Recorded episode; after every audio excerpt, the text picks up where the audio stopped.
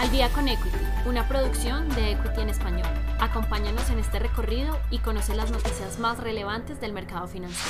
Noticias de cierre de la semana, viernes 21 de enero. Futuros de Wall Street en zona positiva. A finales de la tercera semana de enero, según el Departamento de Trabajo de Estados Unidos, las solicitudes de subsidio al desempleo se incrementaron hasta 286 mil, siendo así este el más alto desde octubre de 2021. Sin embargo, el índice de manufactura de Filadelfia fue el más alto de lo esperado, ubicándose en los niveles de 23.2, lo cual impulsó a las acciones industriales. Siendo así, el Dow Jones presentó una apreciación de 420 puntos, reflejando una subida de 1.20%. Además, el índice de S&P 500 exhibió un favorable incremento de 1.37%. Asimismo, el índice Nasdaq manifestó un sorprendente ascenso de hasta 270 puntos, reflejando una apreciación de 1.88%. Precio del petróleo cerca de los 90 dólares. En la jornada del jueves, el precio del petróleo con referencia a WTI presentó una apreciación de 1.38% para ubicarse en los 86.77 dólares por barril por otro lado, el precio del crudo con referencia a Brent se ubicó en los 88.55 dólares, reflejando una apreciación del 1%. Se debe tener en cuenta que, según la Administración de Información de Energía, los inventarios de petróleo crudo se redujeron en 0.5 millones de barriles en la última semana. Además, las preocupaciones sobre el suministro han aumentado esta semana después de que un incendio detuvo temporalmente los flujos a través de un oleoducto que va desde Irak hasta el puerto turco de Seyhan, lo cual sigue presionando al alza el precio del oro negro. Acciones de Sony se recuperan tras caída de más del 12%.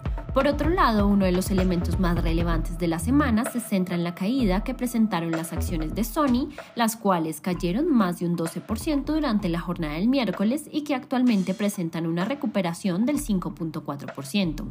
Este comportamiento surge como respuesta a la adquisición por parte de Microsoft del gigante de videojuegos Activision Blizzard por un valor de 69 mil millones de dólares, aunque no se sabe si esta compra podría restringir el acceso a los juegos de Activision en la consola de PlayStation de Sony, así como los juegos exclusivos de PlayStation desarrollados por parte de Activision.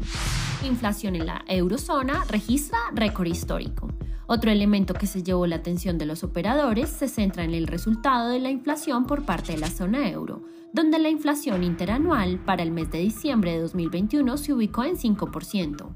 Este resultado marca un récord histórico por parte de la inflación en la institución del euro, donde el Banco Central Europeo asegura que este resultado se da en respuesta al crecimiento de los precios de la energía y los problemas que presentan las cadenas de suministro. Además, es importante mencionar que la economía del viejo continente continúa recuperándose de los confinamientos y restricciones generados por parte de la pandemia del coronavirus. También es importante mencionar que la presidenta del Banco Central Europeo asegura e insiste que la inflación que domina la región económica es transitoria. Dólar continúa ubicado por debajo de los 4 mil pesos. En la cuarta jornada de la semana, el dólar estadounidense continúa presentando devaluaciones frente a la divisa colombiana donde las cotizaciones del dólar peso se consolidan sobre los 3.986 pesos. Este comportamiento surge como respuesta ante la pérdida del dominio del dólar generada por la inflación dominante que vive el país del tío Sam. Además, las buenas proyecciones del crecimiento económico por parte de Colombia han contribuido con el fortalecimiento del peso colombiano frente al greenback. Calendario económico para la próxima semana.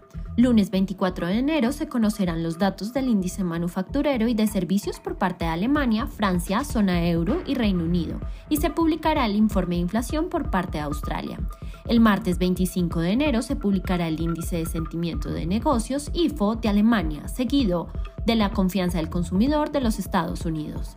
El miércoles 26 de enero se conocerá el informe de política monetaria y decisión de tipos de interés por parte de Canadá se publicará la decisión de tipos de interés por parte de la Reserva Federal, la conferencia del presidente de la Fed y finalmente se publicará el informe de inflación trimestral por parte de Nueva Zelanda. El jueves 27 de enero se publicará el avance del Producto Interno Bruto de los Estados Unidos, junto al informe de bienes duraderos, solicitudes de subsidio de desempleo estadounidense. Finalmente, el viernes 28 de enero se conocerá el informe de cambio de precios en bienes y servicios de los Estados Unidos. Si te gustó este episodio, no olvides seguirnos, compartir con tu red y escucharnos todos los lunes y viernes de apertura y cierre del mercado financiero. Esto fue Al Día con Equity. Nos escuchamos en el próximo episodio.